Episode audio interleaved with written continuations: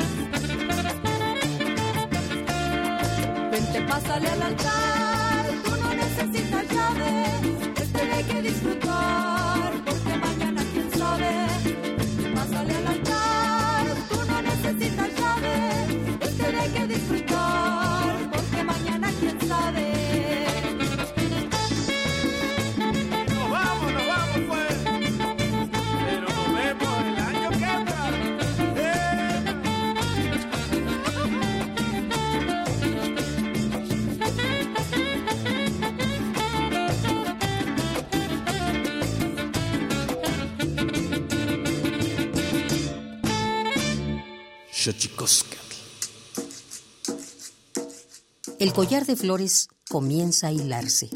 Es momento de ir a lo profundo.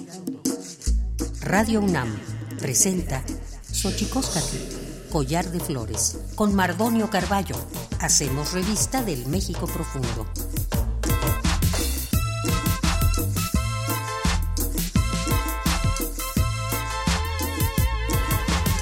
Enitztoquen tatamen guananame ichpocame telpocame oquichpilme sihuapilme guannochitlen techcaquin pannihues catepostlahtolitlen nihuitlamachistancali y tocan Universidad Nacional Autónoma de México Tojuantillo, Olpaquin, Pampanama, Tiselian, Ometo, Guampoyohuantech, Iwan Yati, Mozanilosen, Marco Antonio Morales González, Juan Rodolfo González Martínez, Iguanyati Tlahtose, Paní, eh. Hola, ¿qué tal, señoras y señores, niños, niñas, jóvenes, jóvenes y todos y todas aquellas, aquellos que nos escuchan eh, en este maravilloso invento que es la radio, la radio de la Universidad Nacional Autónoma de México. Nosotros muy felices de recibirles en esta casa, esta casa que tiene nombre de Collar de Flores y también recibir a dos amigos entrañables, Marco Antonio eh, Morales Montes, director jurídico del Instituto Nacional del Derecho del Autor y encargado del despacho del Indie Autor. También tenemos a Rodolfo eh, González Martínez, viejo conocido en este espacio. Bueno, él, él es un hombre que nosotros hemos conocido en las lides de la poesía, la poesía que tiene que ver con la música eh, del guapango y el son huasteco, y bueno, ha trabajado eh, muchísimas eh, muchísimos proyectos, entre ellos los brujos, eh, los brujos de Huejutla, en fin, entre otros, y ahora actualmente es codirector al lado de Violeta Durán Ortiz, eh, como compositor y músico del grupo de música para la infancia, puro canto, puro cuento. Así que nosotros muy felices de recibirles aquí en este espacio, pero antes de que otra cosa suceda, vámonos a, a escuchar nuestras efemérides eh, que nos recuerdan lo bien eh, que lo hacemos en veces, pero que nos recuerda sobre, sobre todo lo mal que lo hemos hecho. Vamos pues con nuestro espacio dedicado a las efemérides en derechos humanos. Tonalámatl o la ignota efeméride.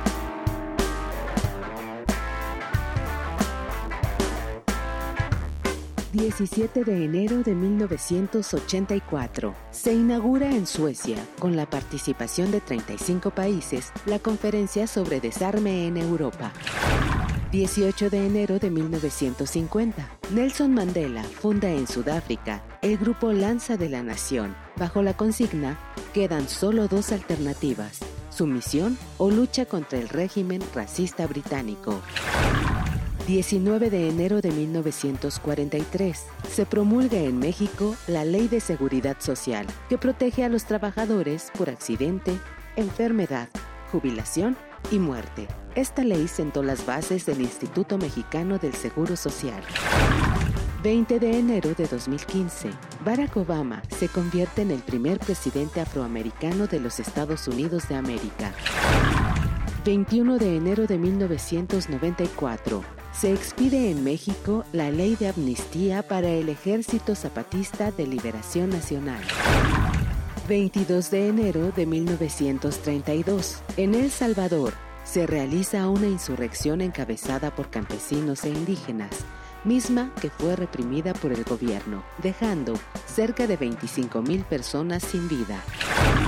23 de enero de 1942 se publica en México la primera ley federal de educación, donde se establece que los educadores no podrán atacar las creencias religiosas lícitas de los educandos.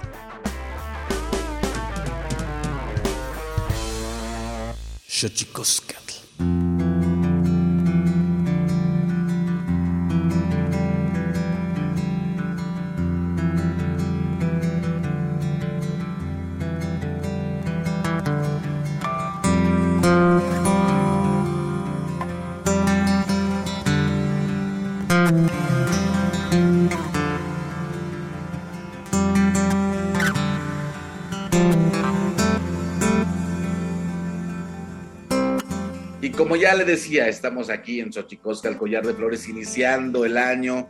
Este es nuestro, segundo programa, auspiciados por una cuarta, quinta o sexta ola del COVID. Mandamos un abrazo a todas aquellas personas que se encuentran padeciendo la enfermedad, aquellas personas que han perdido algún familiar. Hemos dado cuenta eh, de muchos, incluso muchos amigos nuestros que han partido eh, después de haber perdido la batalla contra este virus. Mandamos un abrazo a todas y a todos aquellos que tienen algún duelo, a todas y todos aquellos que están en este momento padeciendo esta enfermedad. Vamos a seguirnos cuidando Y bueno, esto es Ochicosca, el collar de flores, y va un abrazo de parte de todo el equipo de producción. Como ya les decía, estamos aquí eh, para platicar con Marco Antonio Morales Montes, eh, director jurídico eh, del Instituto Nacional del Derecho de Autor y encargado del despacho del India Autor.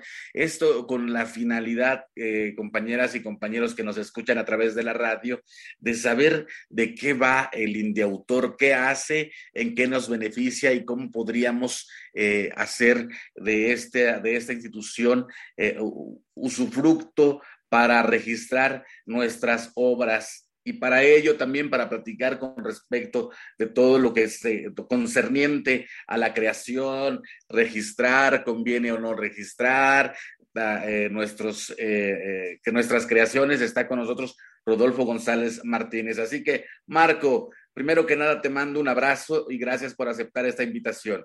Estimado maestro, muchas gracias por esta oportunidad. Saludar a todo tu auditorio, desearles lo mejor para este 2022, mucha salud y cariño de, de todos sus seres queridos. Pues sí, es, es, un placer platicarles de lo que hace este instituto. Este instituto es un órgano desconcentrado de la Secretaría de Cultura. Su principal función es prestar un servicio de registro. Es el registro público del derecho de autor ante el cual se pueden llevar a cabo el registro de obras literarias, artísticas, como las musicales con o sin letra, pictóricas, escultóricas, arquitectónicas, de todo tipo, incluyendo el tema de programas de cómputo y base de datos. Pero cabe señalar que este derecho de autor es una disciplina como parte de lo que es toda la propiedad intelectual. Dentro de la propiedad intelectual se hablan de patentes de invención, registros marcarios. Pero en el tema de derecho de autor, el objeto de protección son las obras. Y cabe señalar que este derecho surge desde el momento en que todo autor, autora, ha creado una obra. En el momento en que, bajo esta libertad creativa que todo ser humano tiene, y en esa manifestación artística que por su talento, destreza, desempeñe y su conocimiento, pues ese resultado derivado de su pensamiento, de ese proceso intelectual que se exterioriza y queda fijado en un soporte material, desde ese momento ya goza del derecho de autor. Publique o no publique la obra, tenga éxito o no la obra. Pero sí es muy importante, por lo mismo, tener presente que esta obra se ofrece a los terceros para que se pueda divulgar. Entonces, ahí es necesario o se sugiere hacer los registros ante nosotros para que tengas un documento que te presuma que tú eres autor y titular de la obra que ha quedado inscrita bajo el Instituto Nacional del Derecho de Autor. Y ahí la importancia que tiene, querido Mardonio, y, por lo mismo prestamos este servicio en, en México, aquí en, en, la calle de Puebla 143, en la colonia Roma, están las oficinas. Pero, por supuesto, estamos abiertos hoy día a través de un sistema, una herramienta tecnológica y se pueden hacer los trámites en línea. Eso es con lo que hemos iniciado este año. Pues sin duda, eh, importantísimo eh, eh, es hacer las cosas en este momento en línea a la luz eh, del virus SARS-CoV-2. Pero y también pensar, este, por eso invitamos al maestro Rodolfo. Rodolfo González Martínez, como ya le decía, es un poeta, dedicado al asunto del son huasteco eh, y sobre todo a crear eh, música, a crear versos. Y yo quería preguntarte, mi querido Rodolfo, con toda la, con toda la experiencia que tienes, porque yo le decía a Marco el otro día que hablábamos, cuando se nos ocurrió hacer este programa, que, de pronto sabíamos muy poco con respecto de lo que respecta al Instituto Nacional del Derecho de Autor y, el registro de obras, mi querido Rodolfo. Eh, te, te, te, mando un abrazo y te doy la más cordial bienvenida a Xochicosca. ¿Qué tal, mi querido Mardonio? Marco, buenos días, buenas tardes, buenas noches, dependiendo de la hora a la que estemos ya escuchando este programa. Eh, yo estoy muy contento de, de, poder interactuar con ustedes, sobre todo en este 2022 que eh, ha empezado tremendísimo con, con, el virus y también pues le mando un, abrazo eh, afectuoso, cariñoso a todas aquellas personas que están eh, siendo pues atormentadas por, por el mismo y ojalá salgamos lo mejor posible de esta ola. Y respecto de, de las obras, fíjate que em, al principio, cuando, cuando yo tenía la intención de, de escribir o de, o de componer, a decir verdad, no, no me interesaba, no me interesaba pues que hubiera un registro, ¿no? O que hubiera este, algún antecedente de, lo que estaba haciendo, ¿no? Porque pues eh, en el medio en el que me desenvuelvo normalmente, que es la música tradicional, pues no hay como esa, esa intención o no hay ese, ese objetivo. Pero después te vas dando cuenta que eh, a veces ese material que tú lo hiciste eh, pensando justamente en la comunidad tradicional, en que se, se difundiera entre los demás músicos, los demás poetas, resulta que puede ser utilizado por alguien más, o por una institución, o por alguna empresa, lo que sea, o persona. Y bueno, pues ahí es donde, donde entraba eh, la preocupación, ¿no? Yo a veces escuchaba algunos textos o partes de, de, mis textos, de mis versos, los escuchaba incluso hasta en eslogans de, de, empresas. Y tú dices, ah, caray, eso como que yo me acuerdo que lo hice yo. Y ahora resulta que alguien lo está utilizando. Y deja tú de que no me dé algún, algún reconocimiento económico. O sea, ni siquiera me menciona, ¿no? Como, como alguien que, que aportó. Entonces, a partir de ahí, me, di también a la, digamos, a la tarea de, reco de, recopilar lo que yo hacía. Entonces, lo primero que hice fue recopilar lo que yo hacía, tener aquí en, casa un, un, registro de lo, que, de lo que estaba haciendo. Y después, eh, ya cuando quise eh, interactuar con empresas ofreciéndoles mi trabajo, sobre todo en, en, la cuestión de música para niños, pues me decían, oye, ¿y cómo me, garantizas que lo que me estás ofreciendo es tuyo? Entonces, ah, caray, este, pues tienen razón, ¿verdad? Porque ellos decían, yo no te puedo contratar, yo no te puedo comprar una obra que a lo mejor estás este, utilizando y es otra persona. Y entonces a partir de ahí me di a la tarea de registrar eh, un par de obras eh, en Indautor. La verdad es que el proceso fue muy sencillo porque pues yo fui a las oficinas, hice los trámites, presenté los documentos, presenté las grabaciones, etcétera, etcétera. Y digamos que hasta ahí muy bien. Pero eso fue antes del 2019. Ya cuando empezó la pandemia, pues ya no pude hacer ningún registro, porque bueno, pues hubo que cerrar oficinas y, y pues yo me, me trasladé de, de, mi lugar donde vivía normalmente. Y bueno, pues ahora qué bueno que, que, Marcos pues ya nos comentó que hay esta posibilidad de hacer un, un registro en línea. Y me parece importantísimo que todos hagamos el esfuerzo de registrar lo que hacemos, porque, repito, más allá de la cuestión económica, es una cuestión también de reconocimiento de uno mismo. También registrar nuestras obras es quererse uno mismo. Me parece que por ahí también va el asunto, Mardonio y Marco.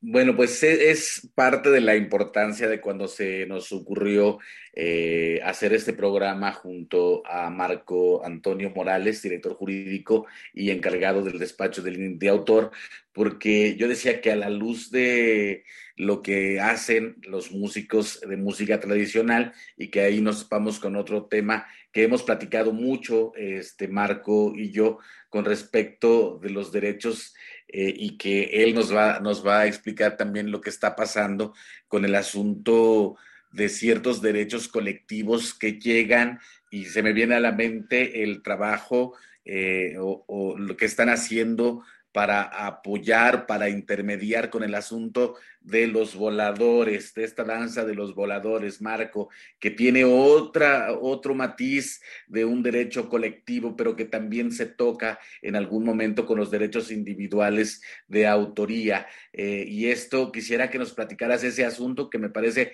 Indeutor lo ha manejado muy bien, Marco. Sí, claro, maestro Mardonio.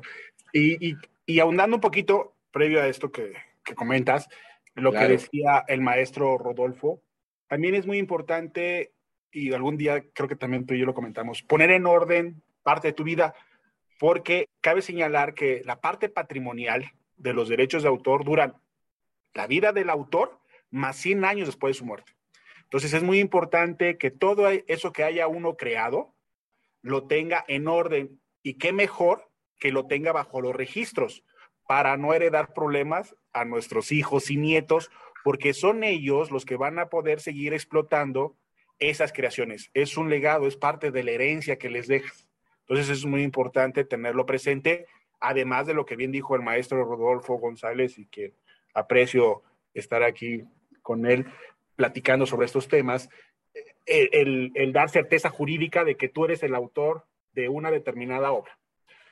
Con lo que comentabas, esta relación, sobre todo en temas de expresiones culturales tradicionales, y nos vamos al tema de la ceremonia ritual de los danzantes, ¿no? particularmente de lo que se presenta en la zona de parte de la Huasteca, ahí en Papantla, Poza Rica. Esto que hoy día se está manejando y que hay un gran debate y que ha generado también nuevas disposiciones. Hay una ley que se acaba de aprobar en el Congreso, pero que aún no se promulga. Falta que se publique en el diario oficial de la Federación para que entre en vigor en relación al patrimonio intangible, sobre todo de ciertas comunidades, pueblos indígenas y afromexicanas. En el tema del, de ese tipo de expresiones, particularmente de la ceremonia, además de dar un reconocimiento de donde es originario y de acuerdo a la ley federal del derecho de autor. Ojo, no confundir con la protección del derecho de autor a obras artísticas y literarias, que como bien lo estamos comentando, parte de un tema de carácter individual, donde hay un autor plenamente reconocido, persona física. Acá estamos hablando de un derecho de carácter colectivo, como bien lo señalabas. Eso parte de un tema de carácter tradicional que de manera histórica, generacional, se viene dando de una determinada comunidad y que por lo mismo le da ese, ese valor, esa cosmovisión que tiene y que identifica a una determinada región, comunidad o etnia.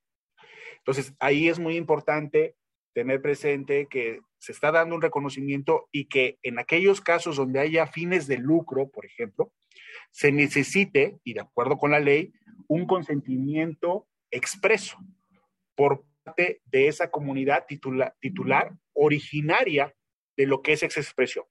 Pero además, partimos de que ese tipo de expresiones se deben de respetar.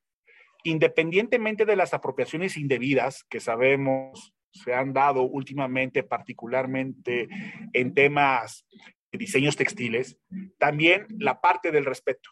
Y por lo mismo, hay una tutela que necesitamos sea efectiva.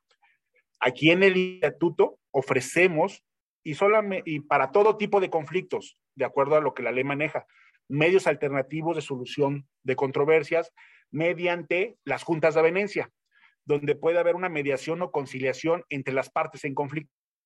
Entonces, de lo que puedo decir, porque también esos procedimientos tienen ese carácter de ser confidenciales, es que dentro de esta institución se han llevado a cabo diversas juntas con esta comunidad, como bien señalabas, relacionada con los valores, a ciertos casos que se han dado, que lo sabemos por los medios de, comunicación, y que de una otra manera se busca una conciliación, llegar a un arreglo entre las mismas partes. Porque como bien lo hemos comentado, Mardonio, aquí partimos de esa autonomía y libre determinación que tienen las propias comunidades y que así se le reconoce en el artículo segundo constitucional. Entonces, algo en lo cual ese instituto ha avanzado y es una herramienta más del gobierno eh, de, México a través de la Secretaría de Cultura, en el cual podemos buscar soluciones y, y, sobre todo generar una cultura de respeto, que eso hace falta mucho. Pues sin duda, interesantísimo eh, este, estos procesos en los cuales eh, la, la, autoría se debate entre ser individual, entre ser colectiva y también encontrar las herramientas para ambos, lo cual permite sin duda eh, la protección de un patrimonio, ya sea individual o colectivo. Estamos en Xochicosca, el collar de flores, platicando eh, con Marco Antonio Morales Montes, director y encargado del despacho del INDI, autor Instituto Nacional del Derecho de Autor, y también con el maestro Rodolfo González, versador, guapanguero y creador para hablar de estos temas. Estamos aquí en Xochicosca. Vamos pues con nuestra sección dedicada a develar los secretos de los idiomas, porque los idiomas tienen sus secretos. Tlachtolcuepa. Xochicoscatl. El Instituto Nacional de Lenguas Indígenas presenta Tlactolcuepa o la palabra de la semana. Ol. Ol es una palabra maya yucateca que generalmente se traduce como alma, corazón o ánimo. Más que una palabra, Ol es un concepto difícil de comprender fuera de la cosmovisión. Ol es esa energía de vida que conecta al cuerpo físico con el ser espiritual y que en suma complementan al ser humano en su totalidad. Su espectro de significado transita entre lo físico y lo espiritual. Por tal motivo, lo podemos encontrar en una cantidad importante de expresiones para manifestar salud, alegría o tristeza. De acuerdo con el Catálogo de Lenguas Indígenas Nacionales del INALI, editado en 2008, en México la lengua maya se habla en los estados de Campeche, Yucatán y Quintana Roo y cuenta con 859.607 hablantes de más de tres años, de acuerdo a datos de la encuesta intercensal INEGI 2015.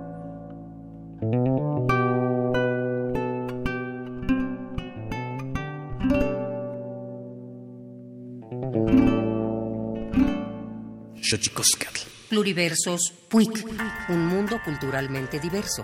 Espacio en colaboración con el Programa Universitario de Estudios de la Diversidad Cultural y la Interculturalidad.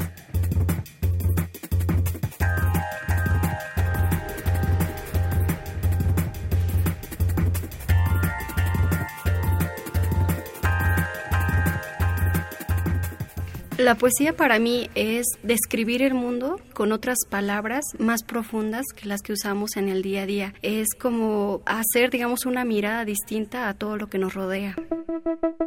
Nadia López García es una poeta bilingüe que nació en la comunidad La Soledad Caballo de Santa María Yacuiti en Tlajiaco, Oaxaca. Estudió pedagogía en la Facultad de Filosofía y Letras de la UNAM. Durante sus estudios formó parte del sistema de becas para estudiantes indígenas y afrodescendientes de nuestra universidad.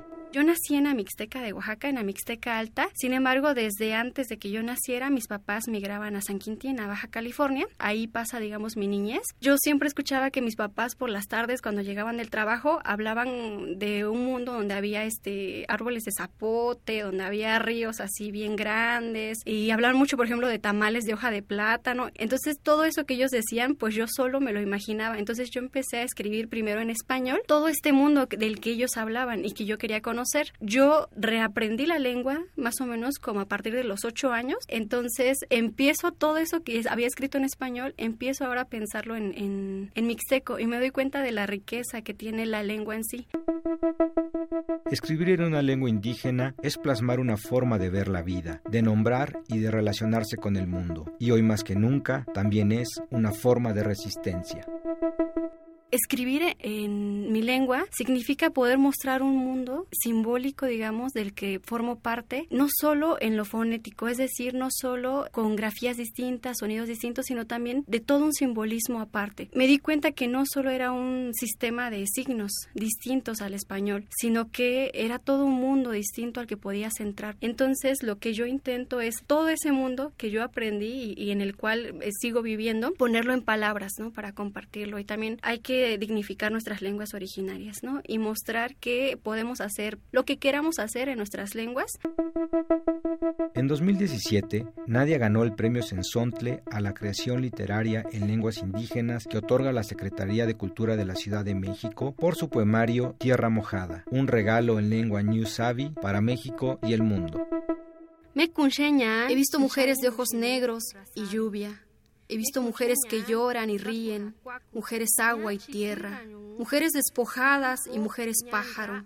He visto mujeres palabra, mujeres río, mujeres cielo. Rezo por ver mujeres siempre, mujeres que digan su palabra en este ancho cielo, como jícaras con mucha agua, jícaras que mojan las semillas de la tierra y florecen en lo sagrado. preguntar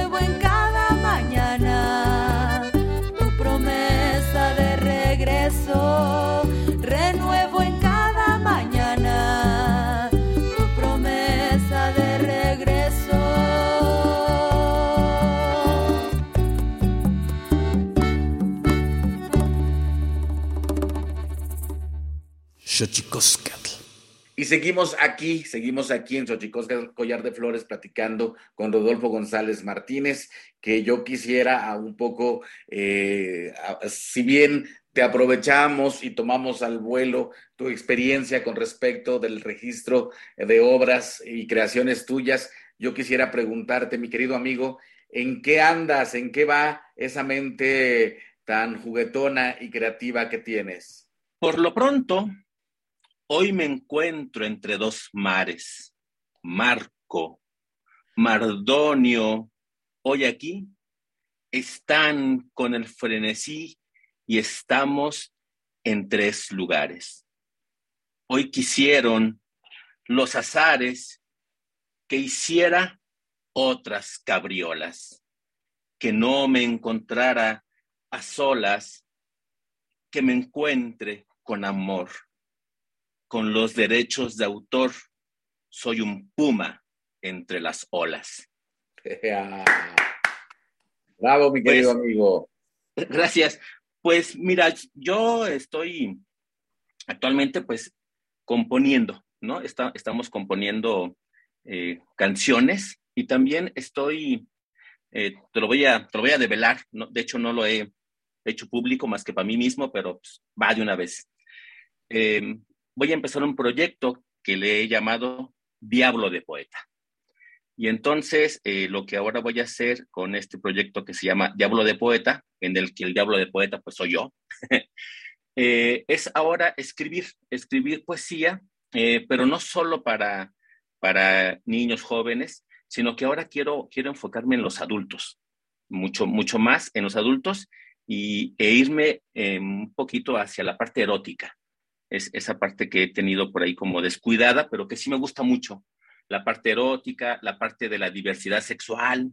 Eh, me interesa mucho también eh, hablar eh, no solo de los derechos de, de, de esta, esta, esta, comunidad, de la cual todos, todos pertenecemos, no es una comunidad aparte. Entonces, por ahí va, por ahí va la cosa, ando en esa, en esa digamos, en ese trance, ¿no? Porque es, es muy complicado eh, crear y sobre todo crear cuando no, no, puedes tener contacto con los demás. A mí, y seguramente nos sucede a todos, eh, la parte creativa es, es, alimentada por los demás. Y cuando no hay un contacto físico, porque la verdad es que yo soy mucho del contacto físico, si no hay un contacto físico con los demás, híjole, la creatividad este, parece ser que, que se escapa. Entonces, pues bueno, estoy tratando ahí de, de establecer este tipo de creaciones voy a seguir, o bueno, seguiremos con Puro Canto, Puro Cuento, eh, haciendo eh, aventuras para Artemio, que es nuestro personaje. Y pues en el son huasteco, en el son huasteco, ese, ese que no lo dejo, no dejo a mi huasteca, no dejo a mis, a mis compañeros músicos que, extraño también ver, que, que, algunos por desgracia ya se fueron. Extraño ir a la huasteca también. Eh, he ido un par de veces así, digamos, cuidándome, pero no, pues sí, extraño esas, esas, grandes fiestas en las que la comunidad se volca o se vuelca hacia, hacia la música, hacia la tradición, hacia las personas. Entonces, en eso andamos, mi queridísimo. Sin duda se extraña, compañeros, se extraña, pero también en estos tiempos, sobre todo a la luz eh, de lo que está ocurriendo y las distintas o las mutaciones que tiene este virus, pues sí se antepone cuidarnos y, sin embargo eh, la poesía y la música siempre nos ayudará a salvar un poquito el alma, mi querido Rodolfo. Yo quisiera preguntarte y decirte que le dijeras al público que nos escucha aquí en Xochicosca, el collar de flores, ¿qué fue esta improvisación? ¿Cómo podríamos llamarle también? Ah, bueno, la, la parte de, de, improvisación que hice es una décima, es una poesía, es una décima muy conocida, sobre todo acá en la zona media de, de San Luis y de Guanajuato, por acá por este, Victoria, Jichú, Río Verde, San Ciro. Son décimas, eh, la décima creo yo que me, me, permite ser muy extenso en mi tema y es, digamos, eh, de las que más me gustan. Es una, es una poesía de 10 renglones en donde hay unas reglas ahí de, de rimas que hay que, que hay que respetar para que, digamos, tenga, tenga esta cadencia.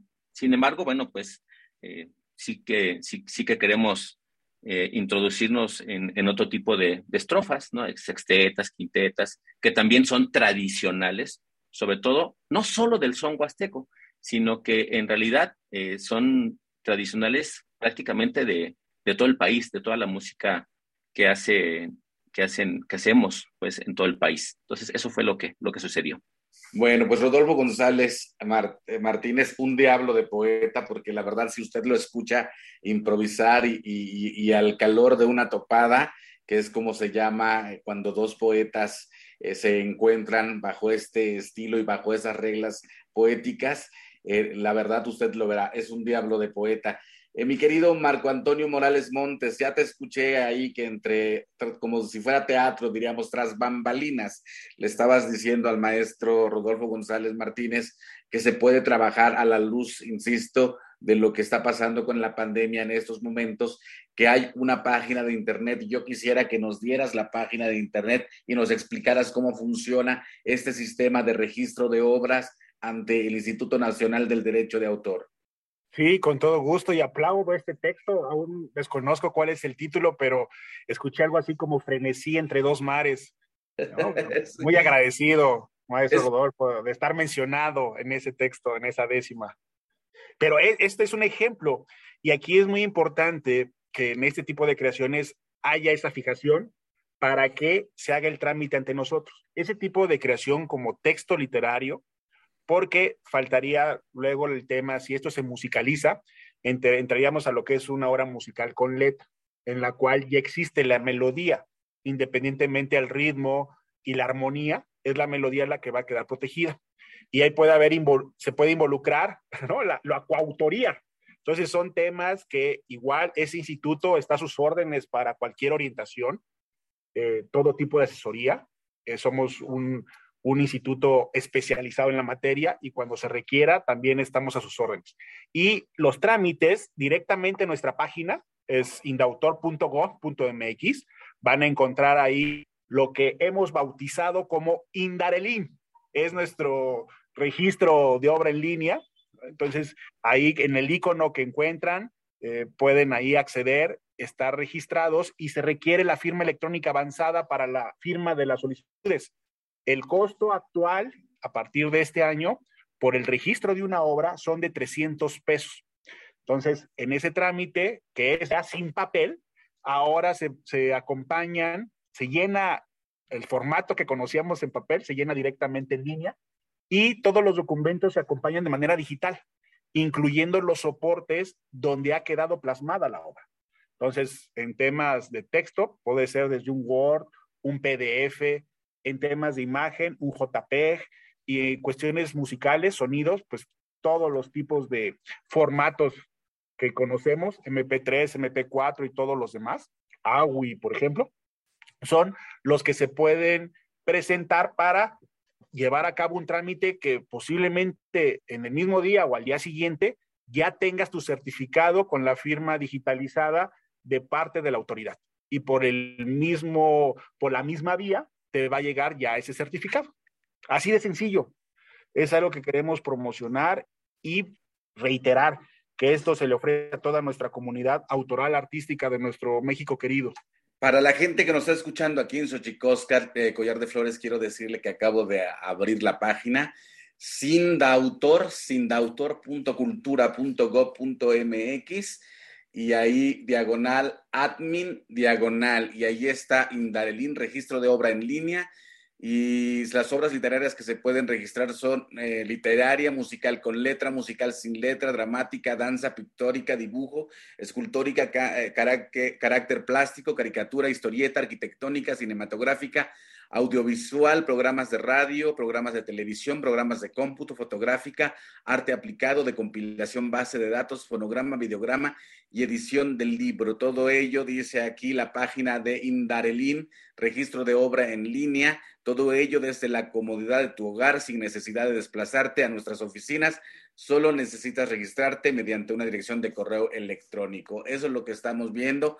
Pues a la gente que le interese, a nosotros como siempre aquí en Xochicóscat, solo abrimos una ventana, una ventana para que pueda eh, usted asomarse a estas posibilidades, a estas ofertas en muchos sentidos, en este caso una oferta institucional, pero por supuesto que siempre hay espacio aquí para, para varias cosas. Mi querido Rodolfo, pues estamos ya casi acabando nuestro programa el día de hoy. Yo, yo no quiero dejar pasar la oportunidad pues, de mandarte un abrazote porque eh, todo el mundo que si todo, el mundo sabe de, nuestra, de nuestras querencias, maestro. Gracias por estar con nosotros. Yo quisiera, este, amén, amén de todo eso, que pues que nos hicieras otra de, de, décima para la gente que está en duelo, compañero, que creo que un poquito de, de versos no les quería nada mal. ¿Qué caray con lo que pasa? Hoy no se encuentra en casa el luto. Sin embargo, el exabruto no podrá con nuestra raza. Hoy mi corazón se enlaza porque el mexicano debe decirse que aunque no es leve la muerte de un ser querido, en el corazón henchido vive lo que nunca muere. Bravo, maestro. Muchas gracias, muchas gracias. Fabuloso. Bravo, Mardonio. bravo. Bravo, bravo, bravísimo. Gracias, gracias. Muchísimas gracias por la invitación. Pues, pues nada, hay que seguir. Eh, también quiero eh, decirles a todos los que nos están escuchando, a todas las que nos están escuchando, que aquí estamos, aquí estamos como individuos y como comunidad. No duden en ningún momento en contactarnos. Eh, la verdad es que hay muchos canales para contactar a Mardonio, para contactar a Marco, para contactarme a mí. Y pues con muchísimo gusto, si, si necesitan alguna palabra de aliento, si necesitan eh, algo, cuenten conmigo. Y yo estoy seguro que, que, contamos con todos los mexicanos, sobre todo. Muchísimas gracias por la invitación. Gracias. Me gusta mucho eso que dices, mi querido Rodolfo, porque nada, o sea, sal, salvo la poesía o, o, otras cosas, ¿no? Que necesita, o la escritura, o, alguna cosa muy específica que necesita de una soledad absoluta. Casi todos necesitamos estar con alguien. Y hace rato tú decías, necesitamos de la compañía y hacer votos, ¿no, querido Rodolfo? Porque esto pase y podamos volver a la maravilla, ahora que hemos visto que es una maravilla la de estar juntos, ¿no? Sí, sí. Y estamos juntos. La verdad es que seguimos estando juntos. Desgraciadamente no nos podemos abrazar todavía, pero hagamos todo, todo lo posible porque en el futuro, que esperemos no sea muy lejano, lo podamos hacer. Y para que eso se logre, hay que cuidarnos. Yo les invito a cuidarnos y cualquier cosa que necesiten de mí y que yo pueda ofrecérselas, cuenten conmigo, absolutamente todos. Otra vez, ¿Dónde gracias. te encontramos, por cierto, redes sociales, mi querido amigo? Redes sociales, pues solamente estoy ahí en Facebook como Rodolfo González Martínez, en Twitter también estoy como Rodolfo González Martínez y próximamente también me encontrarán como Diablo de Poeta. Muchas gracias. Increíble, maestro. Te mandamos un abrazo, te mandamos un abrazo hasta allá, hasta San Luis Potosí, hasta la Huasteca Potosina. Maestro Marco Antonio Morales, director eh, jurídico y encargado del despacho del Instituto Nacional del Derecho de Autor. ¿Con qué te despides, maestro? Pues igual, unirme a la gran hermandad que este país representa y ser solidarios con todo lo que está sucediendo. Vamos a salir adelante, les deseo todo lo mejor y estamos en las redes sociales, Instagram, Facebook y Twitter, arroba Indautor México, a sus órdenes. Somos una oficina de servicio y así nos mantenemos. Hay una gran vocación de nuestro personal para ello. Cuenten con nosotros. Aquí estamos. Y si usted quiere, público que nos escucha, eh, si usted quisiera registrar algún tipo de obra, le vuelvo a repetir eh, la, eh, la dirección sindautor.cultura.gov.mx, diagonal admin de administración, diagonal, y eso lo llevará a Indarelín, registro de obra en línea. Recuerda, hay que cuidarnos, entonces, entre menos salgamos de casa y si podemos hacer las cosas que podamos hacer, porque hay otros que no pueden, no se pueden quedar en casa porque tienen eh, otro tipo eh, de, de trabajos y otro tipo de actividades. También por ellos, eh, por los que tienen que salir a trabajar en casa, los que podamos quedarnos en casa, quedémonos en casa. Ahí usted puede hacer, si usted tiene alguna obra que quiera registrar, ahí lo podrá hacer. Entre tanto, nosotros, nosotros nos vamos a nuestra sección dedicada a los libros, más libros al rostro, o lo que es lo mismo, más amoch, menos face.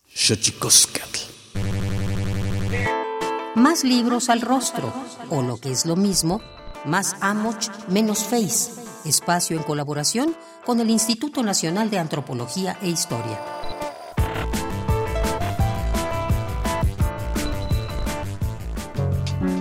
Ideología y poder en el México prehispánico.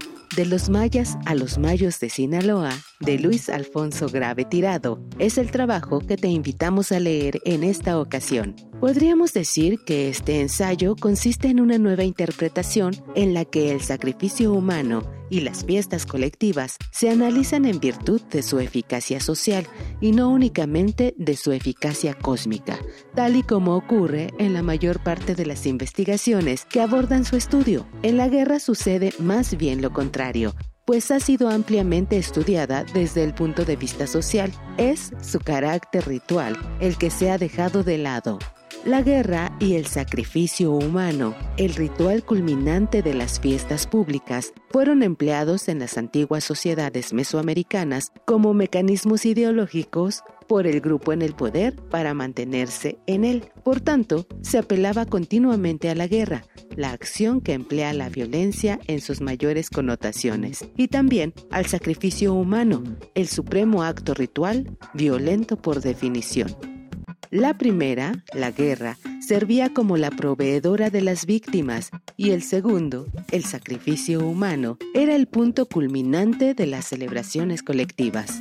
Sin embargo, su uso no estaba limitado únicamente a aquellas de carácter extraordinario, como la exaltación de un nuevo gobernante, el estreno de un nuevo templo o una situación de crisis natural o social, sino también, y principalmente, la oxisión ritual se practicaba en las fiestas periódicas, las que, con base en el calendario ritual, se celebraban año tras año, mes tras mes, pero esta era una violencia controlada, domesticada. Te invitamos a leer Ideología y Poder en el México prehispánico, de los mayas a los mayos de Sinaloa, de Alfonso Grave Tirado, disponible para compra en la tienda virtual del INA, difusión.ina.gov.mx, apartado Tienda Virtual. Instituto Nacional de Antropología e Historia. Secretaría de Cultura. Gobierno de México.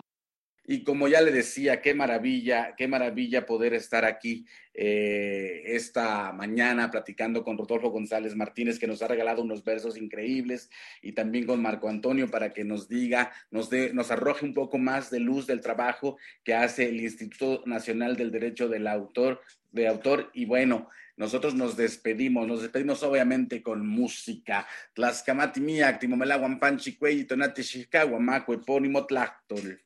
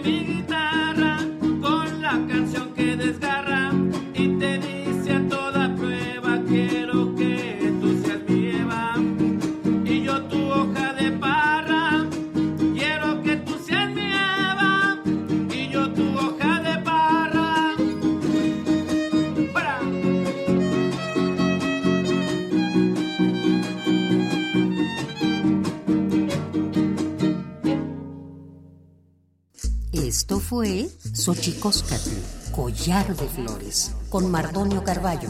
Hacemos revista del México Profundo. Una producción de Radio UNAM. Experiencia sonora.